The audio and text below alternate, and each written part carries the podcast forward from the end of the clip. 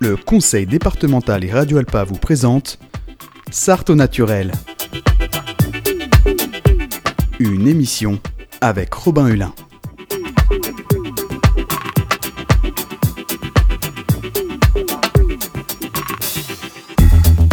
Bonjour à tous.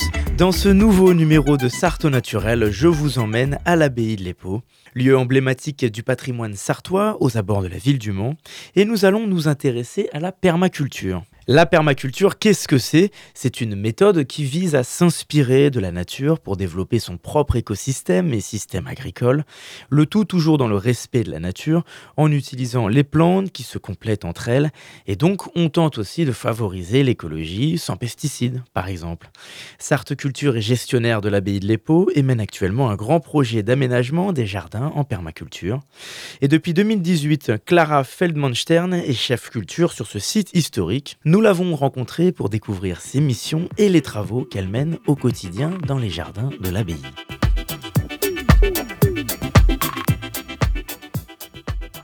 On est le matin, il fait froid, il doit faire 0 degré, il y a de la brume, il fait gris, il a plu toute la nuit et on est à l'abbaye de l'Épau. Il y en a qui ont du courage. hein. Clara, vous, vous venez d'où du coup? Ouais, je suis originaire de New York, la grosse pomme. C'est une toute petite ville, euh, je sais pas si vous connaissez. Ben, J'en ai entendu parler. Je suis pas, je sais plus, je, je sais plus où c'est, mais qu'est-ce qui vous a motivé, qu'est-ce qui vous a poussé du coup à venir euh, vous installer euh, en Sarthe, qu'on appelle euh, également la petite pomme? En Sarthe, je suis venue pour, pour ce travail en fait. C'était vraiment une, une opportunité euh, que je trouvais plutôt chouette. De créer en fait un jardin dans un monument historique, c'est rare. La plupart des monuments historiques, ils ont déjà des jardins euh, assez développés. Ils sont, certains sont même très connus pour. Euh, et ici, c'était juste un, un grand parc et le département voulait. Vu, vu que Sartre Culture était installé ici, ils avaient ouvert un, un petit sorte de, de snack bar. Euh, et puis les- la, la conscience un peu verte de, de vouloir développer des projets euh, qui va dans le sens euh, de l'avenir et sur l'agriculture durable. Ça les inspirait pour euh, implanter un projet comme, comme celui-là. Et du coup, euh, j'ai postulé pour, euh, pour ici, pour créer ce jardin. Ce qui m'a motivé, c'est vraiment ça, c'est que c'était pas juste de l'entretien de quelque chose déjà existant, il y avait toute la, la dynamique qui, qui allait autour. Et là, qu'est-ce qu'on fait alors ce matin? Alors ce matin, on, on mettait du foin, enfin on a coupé les dahlias, les tiges de dahlias. On a mis du foin autour parce qu'on va pas les déterrer en fait. Il n'y a, il y a pas souvent des gelées très fortes. Donc on va pas les déterrer, on les laisse sur place, mais on met euh, du foin, un bon tas de foin autour pour justement garder un peu la chaleur euh, qu'il y a eu et que ça gèle pas. La chaleur? Pas aujourd'hui, mais la chaleur qui reste dans le sol. Et quand il fait du soleil, bah, ça va quand même rester un peu sans hors gel en tout cas. Vous n'avez pas froid? Moi non, ça va. J'ai Ouais. les vêtements qu'il faut. euh, on a des inserts dans les bottes. donc. Comment est-ce que vous arrivez à vous habituer, vous adapter euh, à certaines euh, conditions climatiques qui peuvent changer? Des grosses sécheresses l'été, des grosses canicules, peut-être plus de gel euh, l'hiver. Est-ce que ça, c'est des choses que vous prenez en compte qui se sont accentuées ces dernières années Oui, c'est sûr qu'ici, euh, enfin, comme partout, le- les changements climatiques se, se ressentent. hein. Après, moi, personnellement, ce projet euh, a, a démarré il n'y a pas tout à fait cinq ans. Donc, je n'ai pas une longue historique euh, sur le site même. Mais euh, quand même, d'après ce que j'entends aussi par des collègues et, des gens, des, vrais Sartois, euh, c'est sûr que les, étés sont beaucoup plus chauds que- qu'auparavant. Euh, les hivers peuvent être euh, bien bien humides. Quand je suis arrivée, c'était ce terrain euh, où il y a le jardin, c'était inondé, mais vraiment la flotte jusqu'aux chevilles. D'où l'intérêt donc de, cultiver comme ça et de faire des massifs un peu surélevés pour que les plantes n'aient pas les pieds dans l'eau tout le temps.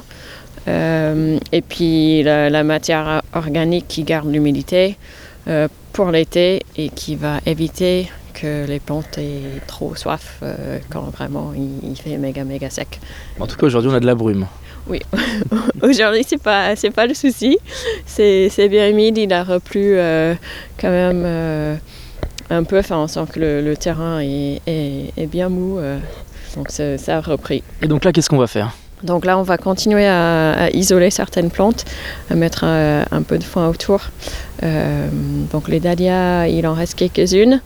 Euh, et après, on protège la, la verveine aussi, parce que si jamais il décide de faire moins 15, euh, c'est pas terrible pour la verveine. La verveine, qu'est-ce qu'on en fait? Ça sert à quoi?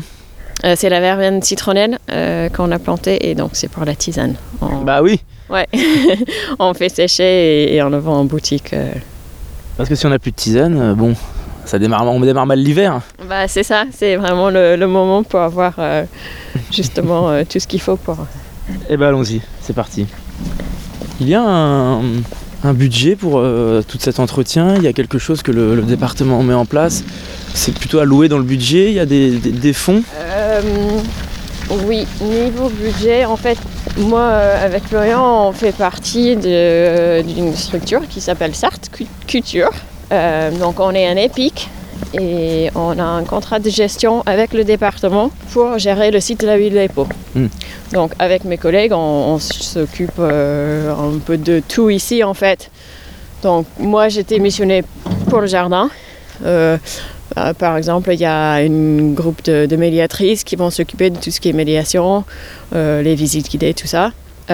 Donc moi, je, je fais partie de Certes Culture. Donc on a un budget global pour Certes Culture et puis après, c'est c'est divisé euh, en parties. Je me permets de vous interrompre, j'ai vu des moutons là-bas. Ouais. Euh, oui, oui, euh, il y a des moutons, c'est des moutons d'Ouessant. Mhm. Euh, c'est de l'éco-pâturage géré par les moutons urbains. C'est une petite entreprise autour du Mans D'accord. et qui, qui fait de l'éco- l'éco-pâturage à, à plusieurs sites. Et ici, donc, euh, les moutons s'occupent du, du terrain de l'autre côté de la Douve, euh, qui est un terrain un peu difficile à, à accéder et qui reste un peu humide. Donc, Et les... vous récoltez des légumes aussi, des fruits ici? Oui, oui, tout à fait, ouais. Euh, notre production, effectivement, sert pour un côté esthétique et pédagogique et tout ça, mais, mais c'est productif. euh, on, on récolte des légumes et des fruits. Et qui vont où? Qui sont surtout pour la baie de l'Épau ou qui peuvent aller ailleurs en Sarthe? Alors, euh, notre premier destinataire, c'est notre café. C'est le Café des Moines qui fait des repas euh, avec. Euh, il ne se limite pas que à nos légumes parce qu'on ne fait pas tout et il y a des choses que je ne réussis pas et, et qui sont moins adaptées à ce type de culture aussi.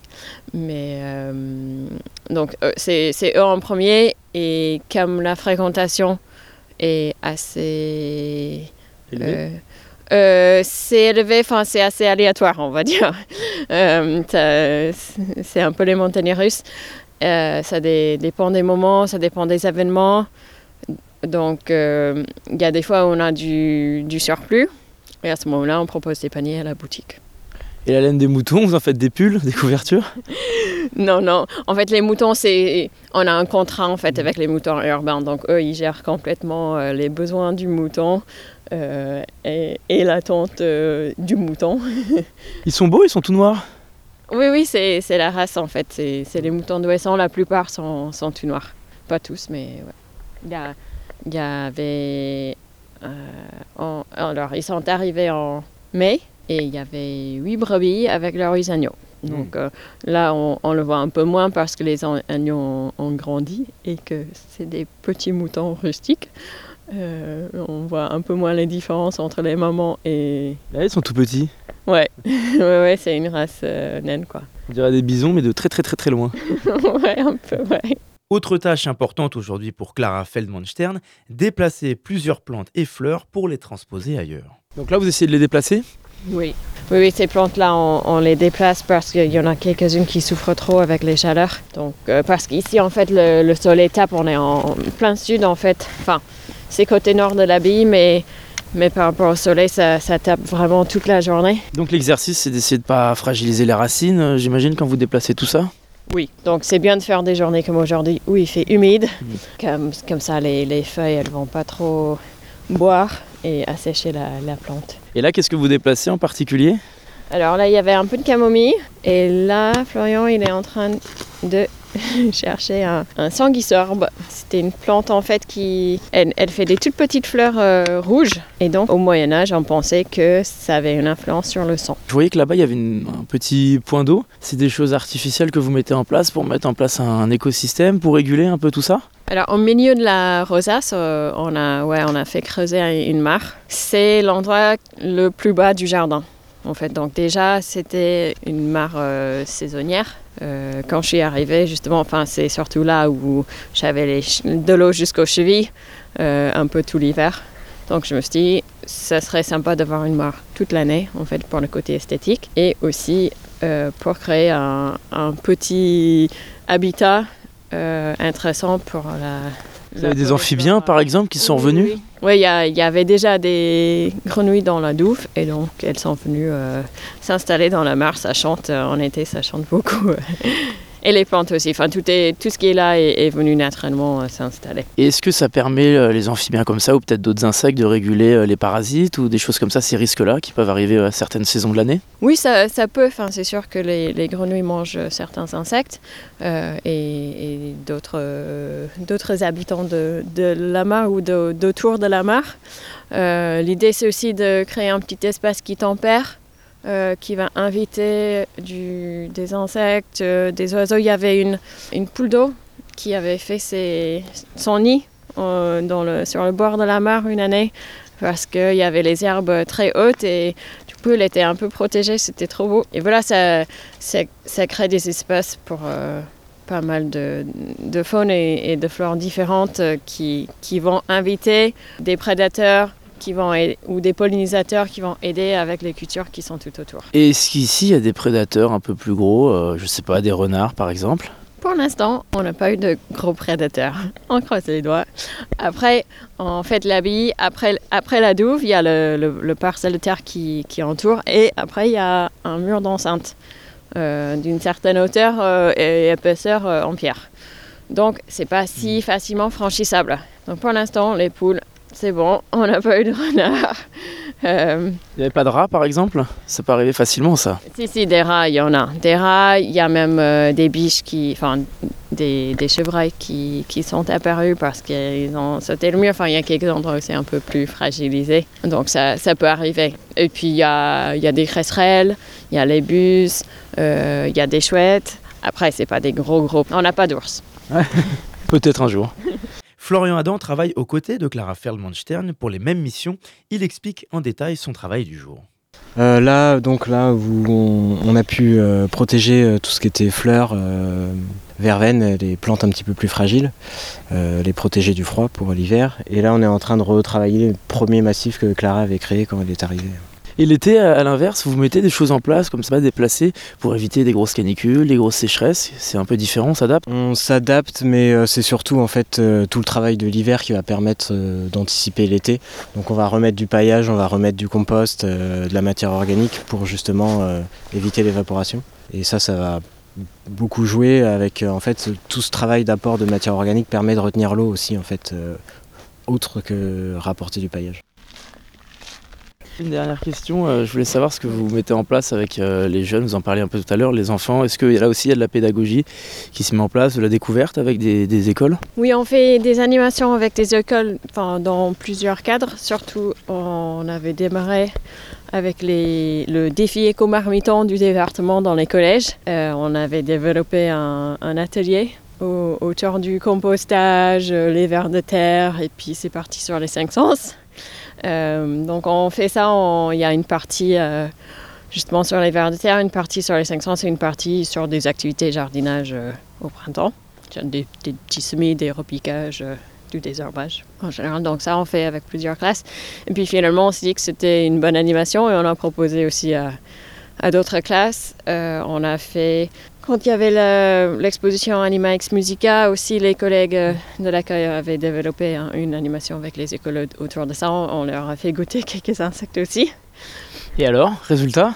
Euh, Bah, finalement, la plupart, ils ont bien aimé. Enfin, c'était comme des, des chips, enfin, des, des petits gâteaux apéro. C'est quoi comme insecte? Il y avait des verres de farine et des grillons. ah, C'est appétissant, hein Absolument. Et c'est la fin de cette émission. Pour tout savoir sur l'abbaye de l'Épau et sa permaculture, vous pouvez aller sur son site internet. Et sinon, rendez-vous du mercredi au dimanche à Livrer-l'Évêque sur le site. Et puis, c'est une émission que vous pouvez réécouter en podcast sur radioalpa.com et sur toutes les plateformes de podcast. De mon côté, je vous retrouve très vite pour le quatrième et dernier épisode de notre série d'émissions Sarthe au naturel. À très bientôt.